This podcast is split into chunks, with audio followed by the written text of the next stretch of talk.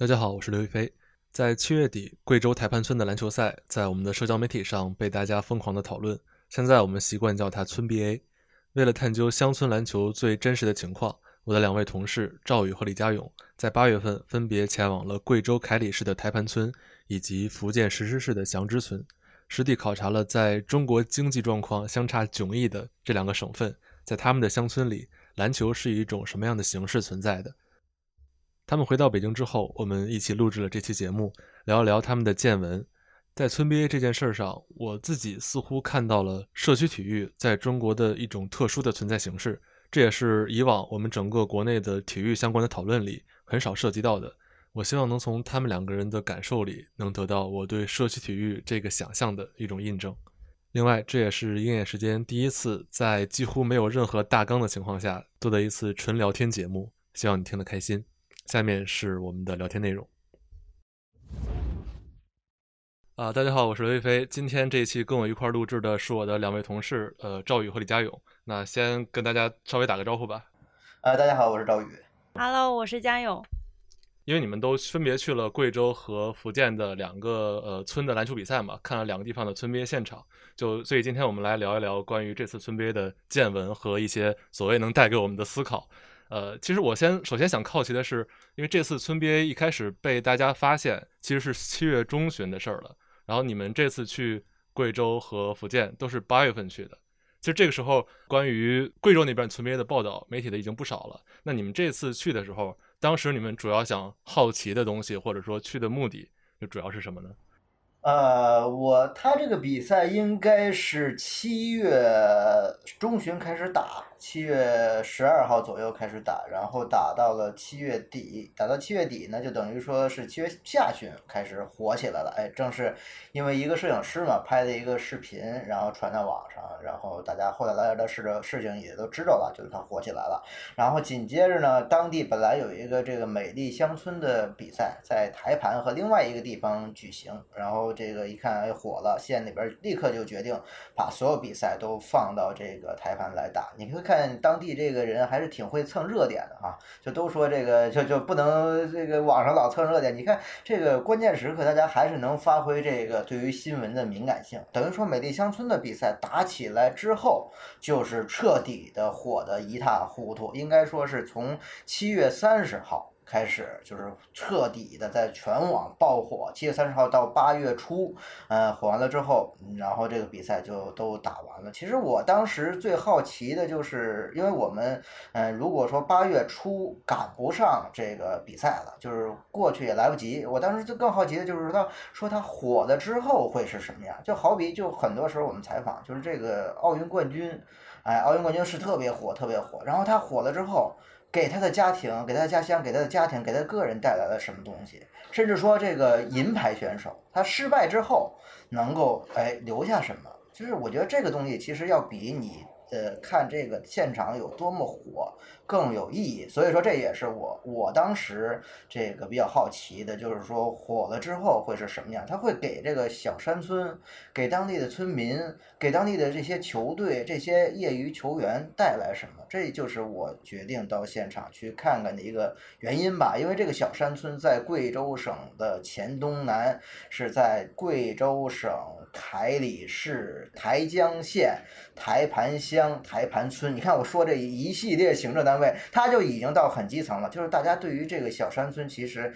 了解的并不多，然后这个篮球又能给这个小山村带来什么？这个其实是我当时去的初衷跟目的吧。至于说，呃，一飞之前也跟我交流啊，说什么社区化呀，其实你说这些高大上词儿，我根本就不懂，你知道吗？我我一点都不明白，我就是带着对于这个呃篮球比赛能带来什么改变的初衷去看一看。那当然，接下来节目当中，一飞你也可以重点介绍一下你对于这个社区化的理解啊，嗯。好，这这个我们可以之后聊。就是我先先顺着那宇哥刚才说这个问下去啊，就是那你去之前的时候，你有没有一个期望，或者说你预期能在这个台湾村看到什么景象？那你实际上又看到什么？有没有什么差异，跟你想象不一样的，或者说印证你的想法的？呃，我其实去之前啊，因为这个跟咱们单位的 相关人也也做了一番沟通，他们觉得这个不能随便去，哎，你得先先了解一番你再去。所以说我当时去的时候，我已经打了一圈电话了，就基本上我要采访的人，嗯，我已经聊过一遍了，就是有一个初步的印象。嗯，说实话哈，我去的之前，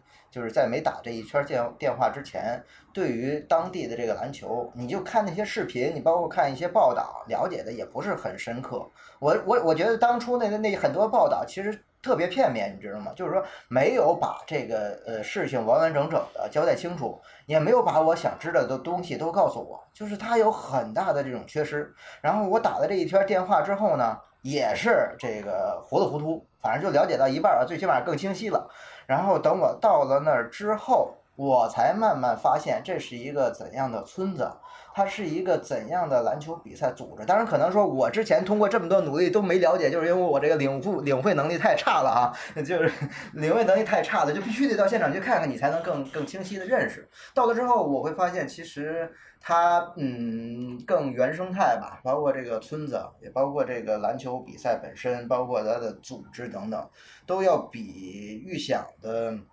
要原生态一些。还有还有一点就是，可能大家都报道这个。火怎么火？但是我会觉得你去跟当地的人聊，包括跟这个呃外围的一些人采访，其实这个火只是说大家愿意看这个热闹的篮球比赛，它对于真正你说篮球的这种氛围文化，在当地嗯最起码我没有感觉到特别特别的深，所以说在这样的情况下，其实我们第一篇报道也也也说了一些东西，然后接下来还有第二篇。宣泄过后，哎，这是我之前想，对，喧嚣过后，对，喧嚣过后，这是我之前嗯想的一个是想关注的吧，反正也希望大家能够继续关注我们的报道，包括嘉勇的第二篇报道，嗯。啊，那我特别想问一下，就是组织这些比赛的，他是就是什么样一群人？比如是比如说像村支书这些组织的吗？包括来打球的人、看球的人，他们是去外地务工然后回来的，还是说一直在本地的这些人？就是这个比赛的情况大概什么样的？他的比赛组织啊，就是当地的村民。嗯，因为这个村支书我们也采访了，村支书，呃，他的说法就是，哎，他现在已经很官方的一个说法，就是村里主要村委会啊，主主要负责把握大方向，然后会做一些这个辅助性的工作。但其实我觉得。村委会的人也会参与到这个赛事的组织当中，因为人毕竟太少了。他有一个篮球协会，呃，基本上都是村里的这些年轻的、相对年轻的人吧，然后来组织这个比赛。他们的说法是都是无偿的，然后很多人也之前在外出打工，然后会在这个期间，呃，回到家里边，回到家里边帮着组织比赛，也打篮球。然后他的这个篮协的呃嗯会长吧。陈江龙，他就是呃，他原来说特别喜欢打球，然后这个打球有的时候老板不批假，呃干脆就老子不干了，老子必须得回家打球，然后这工作我回去再找。哎，我觉得就是这个可能就是一种最淳朴的这种热爱吧。然后他跟我说，大概四十多人吧，这个篮球协会，就是说你你他没有说门槛，说你只要呃年轻人回来了就加入到我这个协会，你就组织比赛，你不想来也得来，你你必须得组织起来，因为我们人。手太有限了，从恨不得这个从早晨起来九点多就开始，八点多就开始忙活，然后有些比赛，比如打到凌晨三点，然后他们凌晨四五点才能休息睡觉，然后你会觉得这个这个组织还是挺挺正规的，然后每天打完了这个凌晨三点比赛，还要开个总结复盘会，哎，就跟那个很多单位一样，开个总结复盘会，然后总结一下这个比赛，嗯，我就觉得就是也挺辛苦的吧，然后他们都说是自愿的呀，义务的。呃，等等，所以我听起来感觉像是这个比赛办的是有模有样的，还有这种总结复盘，但是大家都是从外地回来，年轻人为爱发电，这种免费去做的这件事儿，并不是说出于一些商业东西的考虑。因为前几年，呃，也有媒体报道过，像国内的这种野球江湖嘛，会有很多人靠这种打野球挣钱，甚至雇佣一些外援雇佣军来参赛。所以这次在贵州看到的，实际上是非常本地化、原生态的这些人，并没有这种。呃，野球江湖、野球商业这种这方面的东西是吗？呃，一飞是这样，就是他这个村与村的比赛，呃，就是在这个地方，因为这个地方它相对来说没有那么发达嘛，所以说它更多的还是村民之间进行比赛。但是它之前就是美丽乡村比赛之前的这个比赛，它有很多组，比如说呃这个呃有村村组，有成年组，有这个青年组啊女子组，还有一个是开放组，就是自由组。开放，不管是开放组还是自由组也好，它是允许社会各界都报名。比如说，一飞，你跟谁关系好，你就可以组个队，交二百块钱报名费，就能参加这个比赛。他们过去说也有很多来自，比如说，呃，全国各地的，嗯，都来这儿打比赛，嗯，还挺多的。而且其实，嗯，我也跟一个在贵黔东南地区的。呃，资深的这个呃业余比赛的人聊过，他叫这个罗小开，他被称之为黔东南第一中锋。他就是过去，过去代表什么凯里市啊，然后代表这个丹寨县呀都打过比赛，而且还拿过这个黔东南地区运动会的冠军。他就说自己经常会被叫到各种球队去打球。我说你这个呃呃算没算过自己代表多少队打过比赛？他说没算过。他说你就想吧，我拿到的这个冠军奖杯就有八百多个啊。然后我觉得哇，你这个太太资深了，而且而且他这个确实能够靠打球挣到钱。他说这么多年二十年下来吧，然后呃靠打这种业余比赛挣到的钱有五六十万，甚至说七八十万。就已经，我觉得已经相当是就在那个地区已经相当不错了。但是他们就是特别清醒，呃，就是说没有说我把这个打野球当做终身的这个职业。一个是这是青吃青春饭的，可能做不到；另外一个可能在这，他觉得在东南沿海，比如说嘉永去的福建呀、广东这些地方能够做到，但是在这个贵州这地方可能做不到。你不管你挣多少钱，嗯，还得有一个份一份工作。现在这个罗小开已经三十五岁了，他也说这个随着年龄的增长，可能体能状况不能支撑自己总去打球了。现在只是说挑一些比赛去打，所以说。最终的归宿，你还得有个上班的地儿，所以他这么多年一直是是这个，呃，有上班的地儿，然后去打球。但是他有一点，他说好处在于什么？就是你打球好。很多单位是抢着要你的，你想他，呃，高中毕业之后也没有上大学，但是他去了很多不错的单位，有比如说台江县的运输运输所，然后这个呃凯里市的机场，现在在凯里市的北控水务公司上班，都是非常不错的单位，就是因为他打篮球好，所以说才能才能有这样的机会。嗯，我觉得就是这也是篮球给他呃生活带来的一个改变吧，嗯。确实，尤其是在前几年，也会有很多公司专门雇一些打球打得好的。平时可能需要干的事情没那么多，但关键时刻要打比赛的时候，要代表公司上。对我也听过这种。我记得应该是十年前的时候，东莞就会有这种招工的启示，就是说，呃，底薪两千五还或者三千块钱，然后你什么都不用干，嗯，你就是到时候去打打比赛就可以了。很多人都很羡慕，说我我全年都不用干活，然后就是打了比赛，我就能。就是有几千块钱，也不用坐班啥的。估估计现在在在广东和福建还是会有这样的，就包括工厂啊和一些，呃，像我去福建的时候，听到有一些打球打得好的，还会去什么公安局啊、供电啊然后地方。当然，他可能是是推荐过去的，这能播吗？自己 自己有一些有一些后台吧，我也不知道能不能播。你 OK，嗯，反正这基本上让我们了解了整个参加这些村别比赛的这个人员构成吧。哎，对，呃，宇哥，我特别好奇一点，就是我看有一些报道说，呃，比赛有成千上万人看，因为我也看到现场图片，看起来确实是很壮观的。但是成千上万这个数据，就是你从现场感受是什么样的？呃，这个报道的数字是说一超过一万人吧，这个上万人来观看。然后，呃，我觉得刚才你说这个词是咱们的报道，你看一定是 认真读了咱们的报道，就是我觉得用成千上万这个虚词儿，呃，更更能够说明现场人多吧，因为，呃。当地，你如果跟当地人交流，包括这个篮协的人也好，村支书也好，他们都会说超过，肯定超过一万人，甚至说两万人都有可能。我觉得这不太现实，因为，嗯，我们可以看到，就是它这个确实有看台，但是两侧看台加起来总共就是这个长度，其实就是一个篮球场，包括两个篮球场的宽度，基本上就这样。那我们如果算一下哈，就是我们拿 拿自己最简单的这种常识来算。呃，一个篮球场的长度是多少？OK，我们就算三十米，三十米，那一个人的就坐在那儿，他大概占嗯占五十公分是吧？五十公分，那就是说等于一一列看台可以坐六十人，是这意思吧？呃，是二十层就是一千二百人，对吧？一千二百人，呃，那就是我们如果再让它挤一挤，一千五百人，这个是一个呃很很大很大尺度的估计了。然后另外一侧呢，它只有呃六层，六层呢就是一层是多少？一层是六十个人是吧？六十个人乘以六，三百六，我们就算五百人吧，那就是两千人。两千人，他可能说这个场地里，因为只有一个篮球场在打嘛，场地里包括山坡上这个村委会的二层平台等等，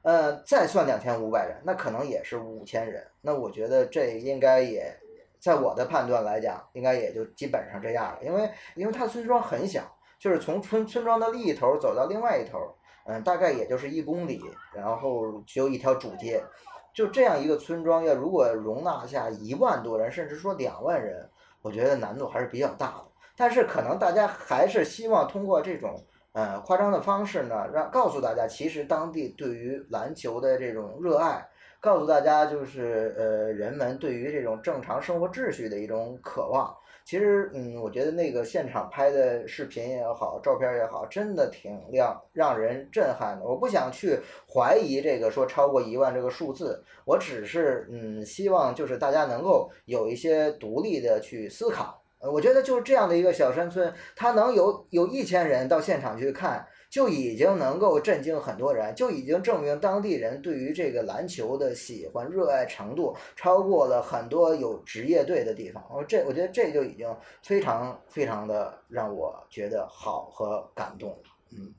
对，因为我我一开始看到有的说一万人以上这个数字的时候，我会算一下，因为一般国内体育馆比较大的体育馆容量也就是一万多，像五棵松差不多就是这个数量。而 CBA 很多中小球队的场馆甚至都不到一万人，就是 CBA 的平均上座率，呃，因为我忘了具体数据了，但我觉得基本上是很难上一万的，就是即使在疫情之前啊。所以如果这个村 BA 现场有超过一万人，我当时对这个数字也是有一点点怀疑。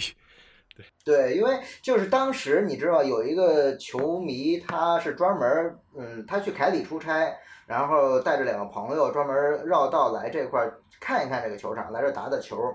然后他当时一个这个两个朋友就争论起来了，一个朋友说啊这个这个比赛呃肯定能坐一万多人，然后另外一个朋友说说你见过一万人的球场吗？他说我没见过。他说那你为什么说一万人？那个朋友他他还是比较冷静理智啊，他因为他经常会看去现场看比赛，然后他说网上说的，当时我实在受不了了，我当时就接过话，我说网上说你就信吗？你什么都听网上的吗？我当时因为我对这种就是说没有独立思，我我当然不是说批评那个人啊，我就是说我对这个这种这种就是说哎人云亦云，然后看到有有什么人说是是就然后不加思索就说是的人，我是非常的不不喜欢。我当时就把刚才咱们算的这笔账跟他算了一遍，当然我算的可能更保守啊，但是我就说这个绝没有一万人。然后哎他他听了之后嗯是这么回事哎，然后他还问我为什么网上会这样说呢？我说现在网上说的东西多了，你都。信吗？所以我就觉得，其实这个大家还是应该有一些这个独立思考和判断的能力。但是我说的所有这些前提，并不怀疑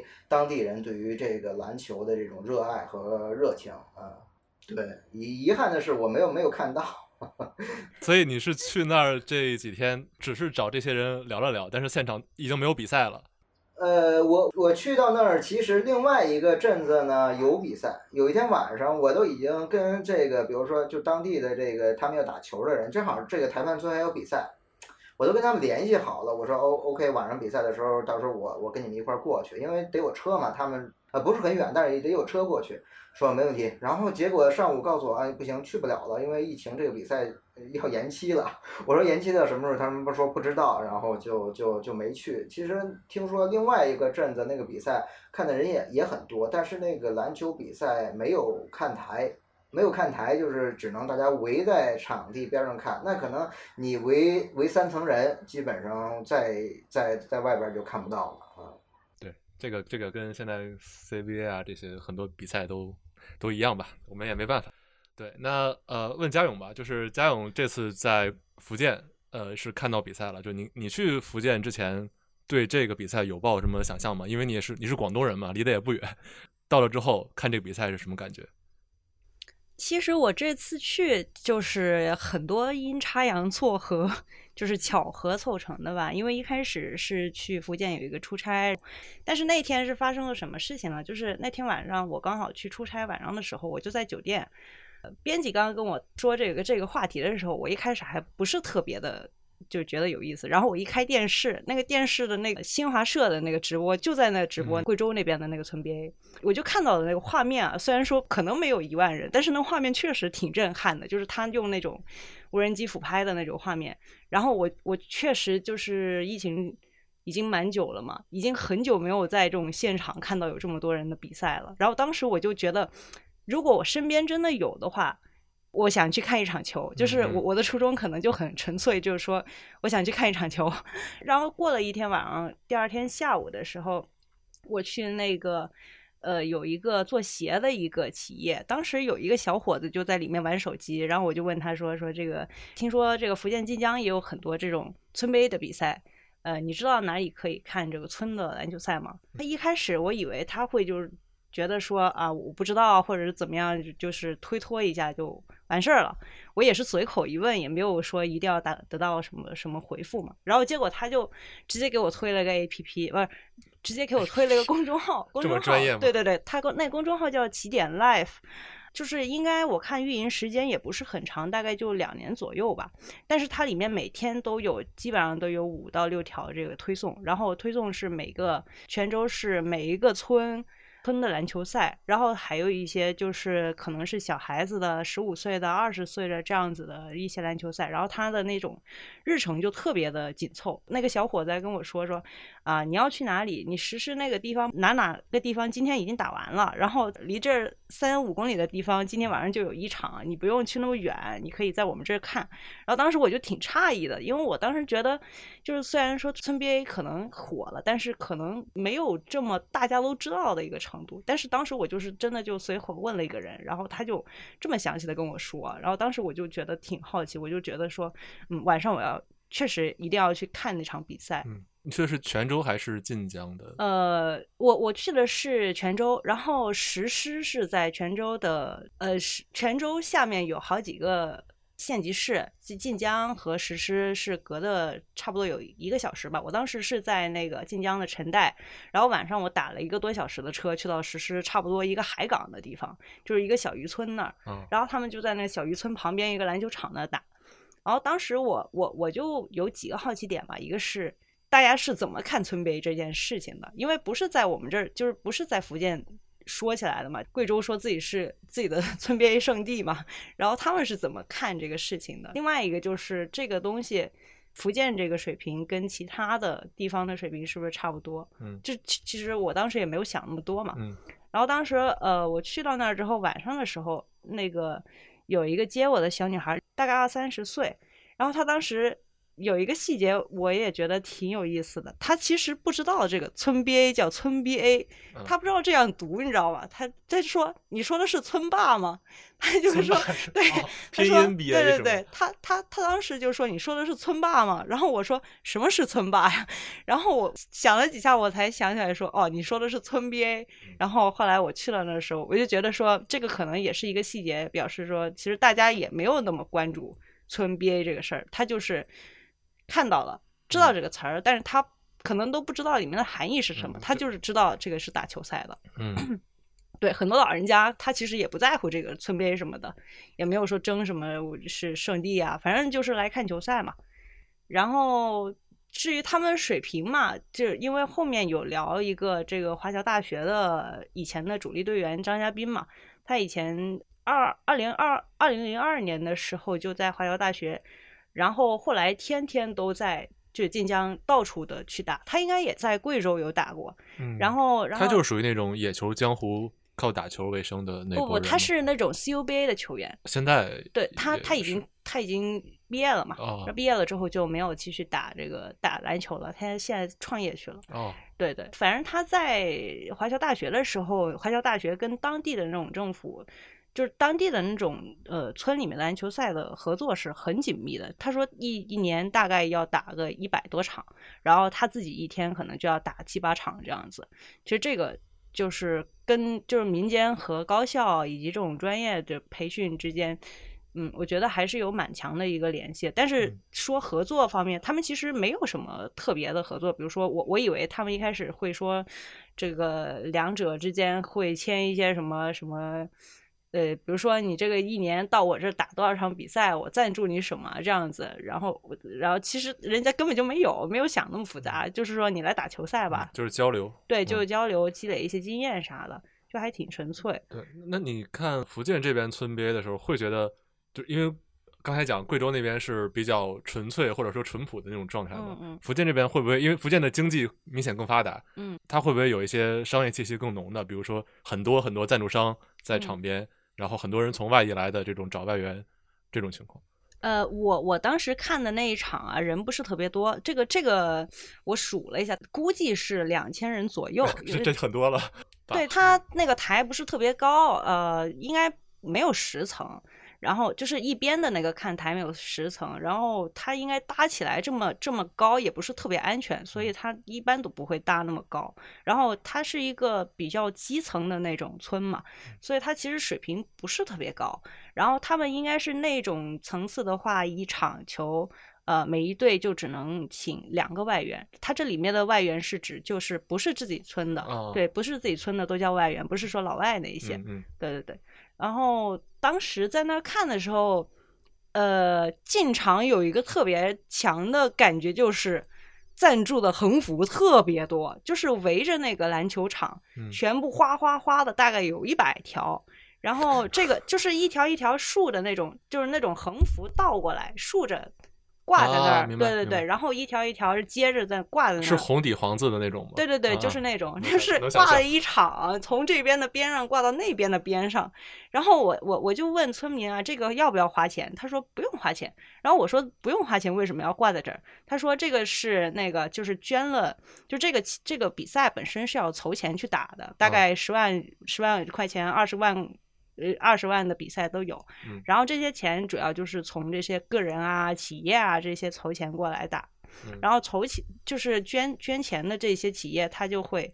会给一条这样横幅的曝光，然后挂在那儿。就他们理解的不用钱，其实在我们这理解可能就是花钱买了一个广告广告位吧。对对，而且他因为当地会有直播什么的，他每次都会出场的时候都会扫一遍那个横幅，然后有时候权益给到，对，然后那么有些解说还会说口播的时候还是说呃这个中场的这什么礼物是由什么什么地产提供的，就这个就他们已经表现的很自然了，然后村里面其实也不会说觉得这是广告啊什么，他们。他们反而会觉得说，嗯，这是别人呃捐捐赠的钱，觉得很就很感恩，或者是就是这个东西很能接受吧。我觉得这个已经是刻在他们骨子里面了吧。嗯嗯，对。福建人会做生意。是。他们的奖品明显也也比较高嘛。哦，对，因为我之前看到贵州的比赛，说第一名一头牛，第二名羊，然后第三名小猪崽儿。呃，宇哥是这样吗？呃，不，不是，呃，你看这个，因为就我就觉得现在很多报道其实是偏差。他你说的这是美丽乡村，就等于说政府体育局组织这个比赛，他呃要求都是村村里边的人啊去打的，各村啊，就是说哪儿的村就必须得是本村的。然后他最后的这个奖品，就像你说的牛啊、羊啊、猪啊。然后都是这个，比如说养牛大户啊，然后养羊大户啊，养猪大户赞助的啊，这个是没有问题的。但是他村里的比赛，就是不是这个美丽乡村的比赛，村里的比赛是有奖金的，而且这个奖金也是呃吸引外边人来打球的一个很重要的因素。呃，之前村里边组织的比赛，村村组第一名的奖金是。八千零六十六元，然后那个中年组是四千零六十六，最高的就是自由组，两万零六十六元，就等于说这个自由组，呃，报名费是两百块钱，你报这两百块钱，你谁来打都行，你也不用说身份验证，因为自由组本身就是都是自由的，你你找外援就没不存在外援嘛，你找外国人都都可以，就是你但是没有啊，没有。几年前的比赛可能还有，呃，几就是他这还不一样，就是像他这种山村组织的比赛，可能不会吸引说，哎，那么正规的说带外援呐，这带外国人这种比赛。呃，过去我也我也采访了，就是像罗小开他们打这些呃更市区化的一些业余篮球比赛吧，他们也打过带这个，比如说 CBA 退下来的球员呀，带外援的这种比赛，也都是呃为了一个就是冠亚军呐，这个去争夺。其实外界总是会，嗯，比如说，哎，他这个比赛就一定是什么样，一定是带外援，一定不允许带外援。嗯，不是，我觉得他是相对比较随意的，他会分组，就是比如说自由组，你就是谁打都 OK，只要你在这个打比赛的时候不犯法、不犯规、不不怎么着、不违、不有什么越界行为，就都 OK，是吧？就大家也完全是一个相对自由的这种平台。那如果你说要参加村村组，那就不行了，村村组那就是本村的，对，必须查身份证。他们说啊，必须查身份证，就是说你这个身份证，比如说我的身，我是这个村子出生的，然后我那个可能这个过几年之后不在这个村子生活了，我的身份证也换到另外一个地方了，那对不起，你不能参赛。你虽然是这个村子出生的，但你身份证不是这个村子的也不行，就是它会有很多的这个限制。但是你说这种自由组、公开组就没什么限制，就就就随意一些，我觉得挺好的啊。那就是你们去完这两个地方，因为最近村 BA 这个话题很火嘛。但实际上，村 BA 这个名字，我在看一八一九年当时关于野球的报道时候，已经在用村 BA 这个说法了，这完全不是一个新的说法。而且，呃，这种民间篮球赛其实应该一直存在。那你们去完之后觉得，呃，这次村 BA 这个话题能这么受关注，就呃，除了大家很久没看比赛之外，有没有什么呃，他们确实做出一些变化地方，或者说做的特别好的地方，让这个事儿火起来了？但我我是假设啊，可能也没有。对，我觉得易飞你说太对了，你说太对了。你现在就发现一八一九年其实已经叫这个村 BA 了，是吧？对，那就是说，其实这个东西，嗯，它还是一个互联网语言。我我觉得啊，它还是一个互互联网语言。其实我个人特别反感这种互联网语言，什么这个，呃，这个这个这个，其实就就我忘了，我也会记不住，因为我特别反感这些语言。就是经常会，原来我也在互联网公司，然后经常会说一些我听不懂的，这这这些所谓的这这这这这些乱七八糟的互联网语言，我特别特别讨厌，特别反感。包括网上现在这些什么这个呃这个这个木木有乱七八糟，就这这这些吧，我觉得这些互联网语言它一一定是没有生命的。一定是是是是没法发扬光大的，就是我觉得就正常说话，你该是什么就是什么，就是村里的比赛就叫村里的比赛，就就因为我在刚才嘉勇也说，就没人叫村 BA，就村里的人就叫我们村的篮球赛，美丽乡村人他都不愿意提，就我们村的篮球赛，他们分不清那么多。对，村 BA 是村 BA 是媒体包装的一个概念。对啊，就就就对，但是他会在互联网上发发酵。呃，我觉得就是说，可能之前这个因为你关注到他，呃呃，一八年一九年可能不像现。现在这么火是这样吗？我对对，当时大家关注的没有这么基层，大家可能当时媒体关注的是一波那个打靠打野球挣钱的这个野球江湖，而不是这么纯粹的野球江湖是吧？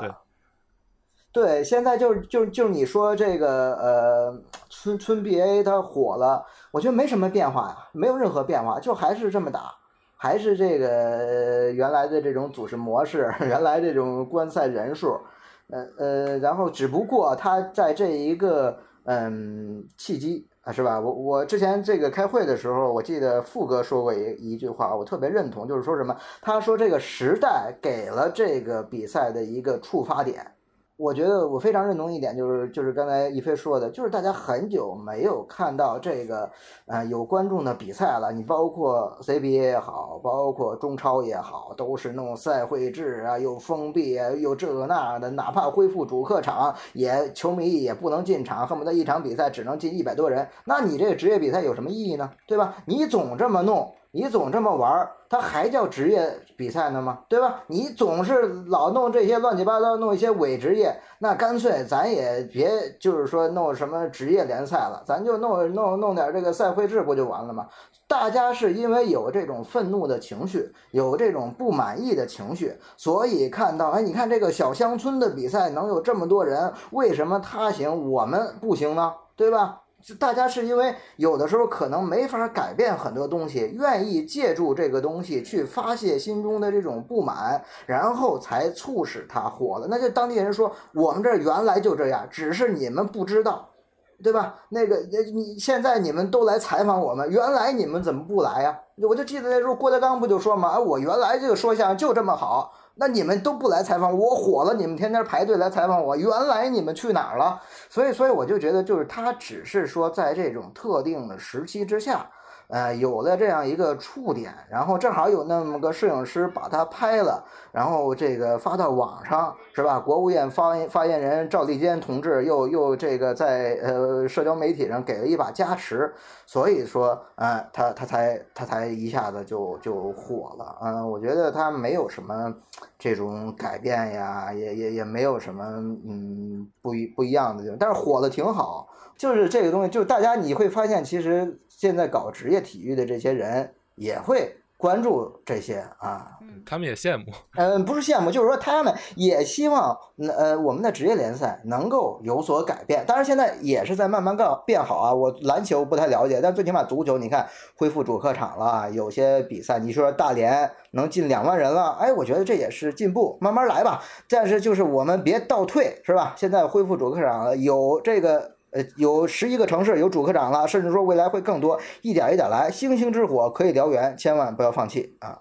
对，反正说回这个村 BA 啊，就呃，我刚才听你描述，我会感觉是不是呃外像我们这种外边的媒体、外边的人，在从他们村的这个比赛上去找这种意义，实际上对他们来说没有这么多概念意义可言，只是我们外边这些人赋予了他这些东西。对。对，就就包括咱们也是在不断的赋予它东西，我觉得这个附加的东西太多了，嗯，当然是好事儿啊，就是说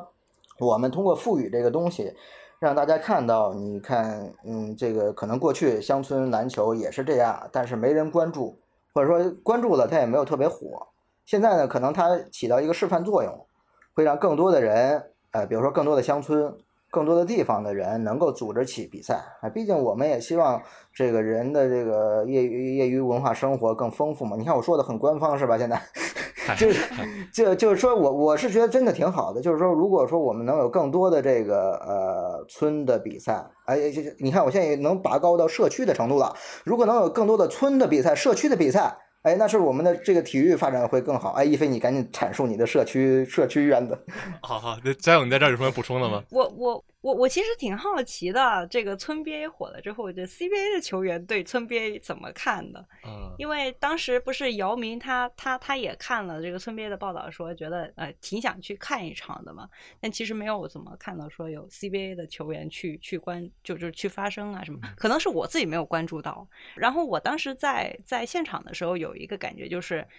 呃，村民其实不知道村 BA，但是会把自己村和 CBA 和 NBA 去对比。嗯，有有几个细细节吧。一个是我问那个带我去看比赛的小姐姐说，他们看 CBA 吗？他们说我们不看 CBA，我们 CBA 有什么好看的？观众也没有我们多，然后这个这个打的也没有我们看好看，然后也没有我们自由。然后他说：“我们不怎么知道 CBA，但其实他对这种退役的或者是现役的 CBA 球员来自己村里打比赛，这个他特别敏感，还是很自豪的。对，还是很自豪的。就他这这个反差，我就觉得就还挺有意思。但是我问他，你看 NBA 吗？他说我看，我我是热火的球迷。就是我感觉他已经跳过了这一集，然后去就是把自己的村可能这种热闹的程度啊，这种受受关注的程度去跟。”就是 就跟其他的这种这种规模，或者是国际上的一些。一些比赛去去看齐，而且他还很自豪的说，呃，什么什么时候这个 NBA 有哪些球员可能会来我们这打过啊？就中之前中国行的那些人？不是不是，他应该就是像白巧克力，就威廉姆斯，他之前有应该是带过几个原先 NBA 的球员去过他们村那打过一场比赛，然后然后他就特别记忆深刻。然后我发现就是我我这次去聊的那几个人，他们都说这件事儿，就是都会。就是他，就算我没问他这个事情，他最后都会跟我补充。哎，我补充一点，这个白巧克力曾经去过我们村，就是他对这个东西就很很敏感，然后很强调。我就觉得这这件事情还挺有意思的。然后，然后我觉得这个村边对对我们来说，我们这个观，就我们这种媒体或者观众或者是他们来说，是不是会有一层意义？就是我我瞎猜啊，就是我们可能对于 CBA 和 NBA 这几年的发展，或者是这种观观赏的程度，确实。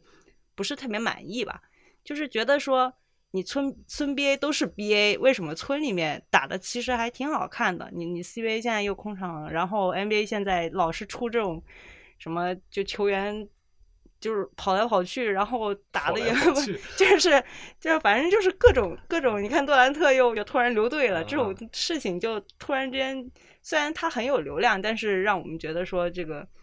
观赏性啊，我我个人是觉得嗯。没有那么好看。然后我也觉得会不会有这种原因，是这个村 BA 可能在衬托的其他的，比如说 CBA 啊，有空场啊，大家也没有什么，就看看的人也很少啊，关注人也很少啊，反而是这个村里面的比赛更加更加好看，大家其实也有一些不满意吧。嗯啊，我我觉得应该是有的。对，这正好就接上我其实今天我最想聊的这个事儿，也是宇哥刚才提到的这个社区性的事儿，因为。呃，我们现在说各种体育社区，其实第一反应都是网上的社区，虎扑、懂球帝。我们讨论的社区里讨论的内容，都是 NBA 五大联赛这种特别遥远的东西。就我一直在思考，在中国体育的我们说大点土壤里，存不存在社区性或者说附近性这个东西？啊，因为我们老说，呃，欧洲的体育，尤其是足球嘛，说它是根植于社区的，像可能几个街区就有一个足球队。然后他们这种街区队之间的比赛，这种社区联赛，其实是整个欧洲足球金字塔的底部。就是跟有这个金字塔之后，这种自下而上的文化，然后有了他们整个欧洲职业足球的一个根基。就但是我觉得这种话题在中国的体育里面很少被讨论。就我不知道你们看没看过一个，呃，因为我是我是北体出来的嘛，当时我们学一门课叫体育概论，那个体育概论里把呃中国的体育事业归成三部分。一个是竞技体育，一个是群众体育，一个是学校体育，就是没有 呃，在我的理解里，这三个部分是跳过了社区这一层的。你像群众体育，虽然可能包括一点儿，但是群众体育我感觉它更像全民健身，呃，往往是个体参加的，然后很少有这种呃大家附近的人在一个比如说街道或者社区这种人联联系起来的这一个层级。对，就我举个例子，就比如呃，其实我当时在英国的时候上学是考的那个英足总的教练证，最低级别那个 Level One。然后他们那个结课的时候会让你带领当地的就是青少年队，比如说每两个人当一个教练组，带领这个队互相比赛。这像这些青少年队就是他们呃社区队的这个晚上的业兴趣班，相当于就是应该周三、周四晚上他们出来踢比赛，正好帮我们这些菜鸟教练练练手。就他们这个队是一直存在于每个街道的，随便就能翻出来好多。他们这个都不是某个顶级职业队的青训，而是本来就存在于他们这个呃街区里的，包括有青年的，有成人的，大家随便组个队就就踢了。然后每周有比赛，我会看在这次村 BA 的这种报道或者大家对他的关注里，看到说可能在我们这些小山村里，反而有有这种中国式的体育社区这种影子。就这是我瞎猜啊，因为我没我也没去现场，你们觉得成立吗？呃，我觉得还不太像，就是因为贵州的这个比赛，你看我老跟你反着，就就贵州这个比赛，它呃，你比如说它吃新节啊，吃新节就就是会组织一个这种比赛，就这个村子会组织比赛，然后那个村子也会组织。然后，比如春节也会组织，它更多很多的时候是依托于节日。当然，我我只是谈的贵州这个台盘这这个地方，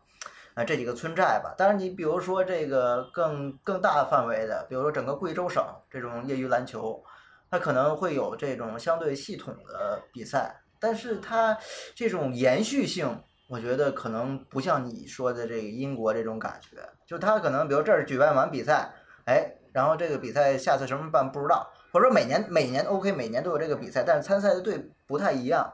嗯，我总感觉我们可能还是处于一种相对的原始状态，也没有说想往大了，就是说往职业呀，或者说是往半专业那种去发展。更多的是嗯一种 发自内心的热爱导致的喜欢，发自内心的热爱导致的喜欢，然后形成的传统。形成的传统延续至今。你比如说，就是像贵州台盘村的篮球比赛，一九三八年就有了，现在已经八十年了啊！那你说，你说我们要搞百年足球、百年篮球，那人家已经快百年了。但是你会发现，就是百年之后，他还是嗯最最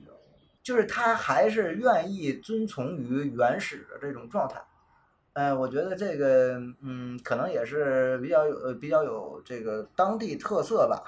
嗯，我觉得都都挺好，就包括这种社区体育也好，包括这种英国的这种社区体育也好，包括这个中国的这种乡村模式也好，只要它能够啊，是吧，让当地人能够多参与运动。能够让运动改变生活，让运动生活的更美好，我觉得就就没毛病。就有的时候我们可能过于看重这些职业了。我觉得有的时候你职呃搞职业的目的是什么？搞职业的目的是是提高成绩，是给这个人民带来这个这个美好的观感。但是你最终最终。是归结于什么？就是日本足球，它有一点，但是很世界足球都是这么说啊。就归结一点，就是体育给人民带来美好的生活。那那只是说他通过职业带来了更好的生活。那人家贵州当地是通过这种原生态也带来了不错的生活。那我觉得是殊途同归的。其实说到这个社区这个话，我还有一点就特别嗯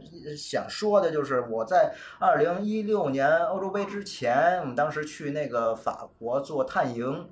然后我当时就跟带几个人路过一个小村庄，法国的小村庄，然后当地的小村庄有一个足球队，业余足球俱乐部，哇，也发展了很好好几十年，然后那个小。职业足球俱乐部也在做一些小孩的培训呐，也在每周都村与村之间打比赛呀，社区打比赛。哎呀，我就觉得这种状态真的是特别好。我现在最大的遗憾就是当时因为我们时间太紧了，这个小村庄并不在我们的选题报道计划当中。如果说我们当时有更充足的时间，真的应该，哎呀，把那个小村庄的好好足球队好好拍一拍，写一写。这是我，呃，我我经常会想到这件事儿。我经常会觉得遗憾，嗯，我觉得就是说，有的时候其实我们对于外界的认知更多的集中在，比如说某个职业队呀、某个大牌球员，这是没有问题的，这是。大家喜闻乐见的，但是对于这种这些底层的基层的东西，我们有的时候会忽视。包括我们那次，其实我就应该说，我们现在不走了，在这个小村庄住上五天，然后我们做一个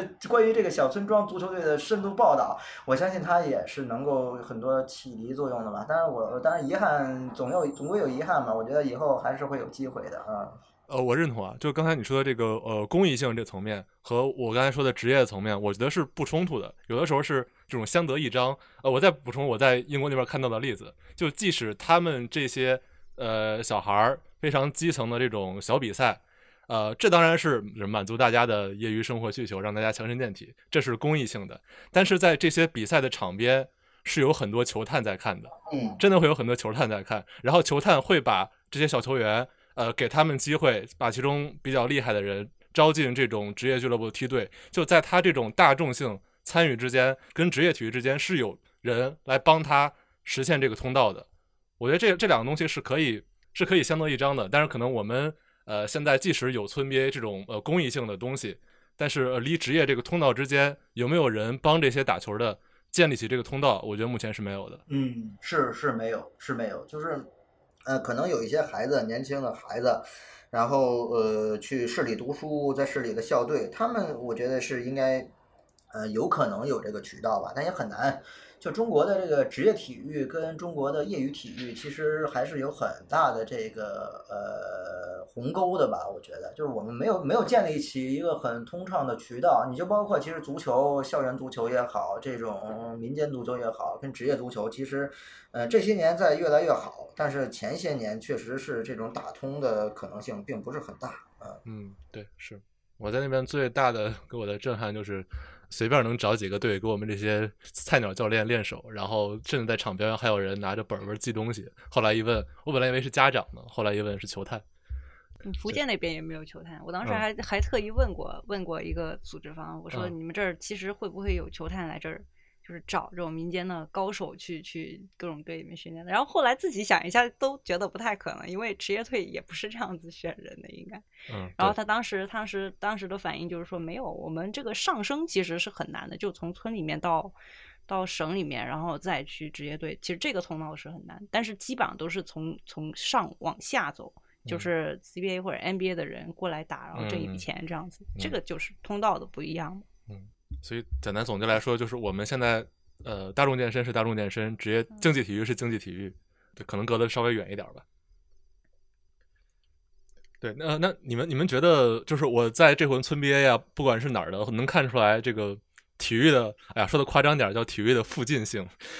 就就是我们现在，因为我们平时谈论的都是职业体育嘛，像那个五大联赛 NBA 这种，所以我看到这种村 BA 这种一群附近的人能够呃支持自己的村儿，支持自己的街道，这个让我看起来还是挺。挺挺羡慕的，就我一直特别期待，能不能比如说我们在北京什么双井街道队和劲松街道队经常会有这种比赛，我觉得这是我比较想看到，但我觉得有点遥远的一个景象。这跟全民健身有什么区别？全民健身你是没有，在我看来是没有组织性的，是个体去玩，目的是强身健体，但没有这种本地人和另外一个本地人之间的这种。呃，连接也好，比拼也好，但但我觉得你说这个村里面的比赛是一种全民健身的体现，这个这个我觉得也能套进去啊。是是，它都属于，但我觉得它是在全民健身的基础上又加又多了一层社区性，就是我刚才说那个通道嘛，相当于它多了一层基石。嗨，这个是这样，你看，就嘉勇，你有的时候太实在。就是一飞问什么问题，你不用按照他的说，你就你想说什么说什么。你看我现在给你打个示范啊，就是一飞，你这个问题我给你回答一下，就是这样。就是你看啊，这个社区，你原来咱们北北京有这个呃回超联赛，不知道你有没有印象？回龙观超级联赛。哎，现在我不知道，我我对你不知道啊？你现在现在可能没有，现在可能不知道有没有啊？但是没有原来那么火了。原来像回龙观呀、天通苑呀，都有这种这个社区的比赛。只是说它那时候也形成了很大规模。你想那时候高峰就是那个原来踢北京国安那个前锋，国家队那个前锋，他还踢这个回龙观的联赛呢。就等于说我们原来是有的。这些年是不是我受到疫情影影响，还是说其他的什么影响？感觉这种社区的比赛。呃，越来越少了，也有，但是没有那么多。而且最主要的就是它不能像英国那样形成一个特别大的体系，不能形成一个特别大的规模，也没有一个足够强的这种延续性。那可能有的时候你就会觉得，哎，我们身边没有这样的比赛，其实是有，但是只是它。会呃会会会少，或者说是就办了五年，哎，这比赛突然就取消了，你也不知道什么原因，或者说因为经费啊，或者说因为场地啊等等其他原因，它就取消了，那可能就没有延续。那那如果你像英国那样的，或者说像我说那个法国小村庄那样，它能够延续很多年，那可能我们的这种感触会更更深一些。那你说你你你你都不太了解这个回龙观的超级联赛，那可能就是我。那个年代，然后才才才知道这个这个事儿，所以说就是证明它这个延续性不是很很强啊。也有可能是人的流动性太太高了吧？你这个人可能在北京也就待个三五年就走了，也没有办法。呃，不是不是，他他这你你想这个社区啊，回龙观、天通苑，那他这个基本上都是特别大的一个社区，他就住在那儿啊。他走了之后，他球队是十十多个人，他还可以有新的人，比如说三单元谁三零二他走了，那四零五是不是又又又能补上来？这就是就是我们在这个这个比赛的组织的延续性上，我觉得还是。还是呃欠缺了一些，当然也理解啊，可能会有这样那样的困难，在中国办成一件事儿是吧？太难了啊，这个就也有好些都是拆台的，对吧？就是说这很难。对我我就这对啊，就这样。嗯，就我们可能偶尔有人想办这比赛，但可能很很少有像贵州村 BA 那种每年请假回家就是非要办比赛这种人，是我们是不是缺少这种精神？呃，需要克服很多的困难，因为这个可能，嗯，在村子那个村子谁都认识，彼此大家都认识，然后可能这种呃交流起来啊，或者说是协作起来更容易一些。然后如果说在一个特别大的这种社区，那有的时候会受到各种各样的因素影响。你其实资金也是很重要，就是说你办任何比赛都是需要资金的。你像。呃，焦勇不也说了吗？很多都是捐钱。呃，对啊，也是贵州这个村子小村村民也是在捐钱，也是有一些这个企这个这个商户吧捐款，然后包括报名费等等这些，他都是有有收入的，有这些收入才能嗯组织起这个比赛。咱就说放到北京某一个特别大的社区，然后你说让大家捐钱，那会有那么高热情吗？这个我要打上问号。对所以刚才听江勇说，我觉得非常感觉很好的一点，就是他在福建看到的周边，随便问一个人，竟然都知道最近哪儿在打比赛，这种这种群众基础，我觉得是挺让人惊喜的。你觉得是他们也跟贵州一样，就是这个东西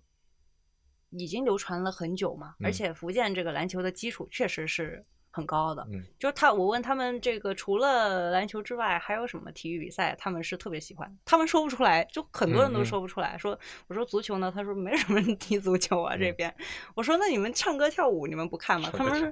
就是就是，如果说你办一个音乐会啊或者嗯演唱会啊这些，不是也可以作为一些什么呃庆祝的仪式嘛？因为他们也也经常用嗯篮球赛来作为一种庆祝仪式嘛。嗯但是我说那个你唱歌跳舞不是也挺喜欢，就是老老人家也很喜欢看这种在这这种这种表演嘛。他们说我们不看，我们就看就看这个篮球赛，就嗯这种这种东西，我觉得跟他们就是篮球对于他们这种渗透已经很很长时间了嘛。贵州贵州都八十多年，他们估计也有个一百年八十年也，也也很正常嘛。嗯，对，我觉得这个这个对于他们来说已经很就吃饭喝水这样很正常的事情就。嗯没有说有什么附加的意义。嗯啊，所以所以这次这次村 BA 火，包括我们去了这几个地方，呃，比较好的就是能让大家看到在呃中国的很多细小的角落，这种体育的文化生根发芽还是很有生命力的，至少让我们现在没有那么悲观吧。OK，那这期呃时间也差不多了，我们就呃我们就可以先到这儿。总之这期聊到最后，我就感觉是我这样一个拼命想给村 BA 这个事儿上价值、找意义的人，碰到了宇哥这种拼命想把你们这些媒体人所谓的包装都给揭掉的人。嗯，不管怎么说，这次村 BA 的这个事儿这么大的关注，呃，总的来说也是给我们一些信心吧。就像刚才说的，在很多一些我们之前不太关注的地方，体育对大家的生活的意义还是这么重要。那至于我说的关于体育的一些附近性、社区性的话题，呃，其实我自己还是抱有一些幻想的。那最后也给大家推荐，在今年年初应该是一个播客叫《看球者说》，他们聊的呃关于他们自己一帮人在上海江湾足球场踢球的故事。就我觉得还是有一点儿我自己一直幻想或者畅想的社区体育这个概念的。也希望大家有兴趣的话去听一下。然后我会把今天我们提到的几篇报道，还有这期节目都放在底下的 show notes 里，欢迎大家收听和收看。好的，那这期我们就到这儿，大家下期再见。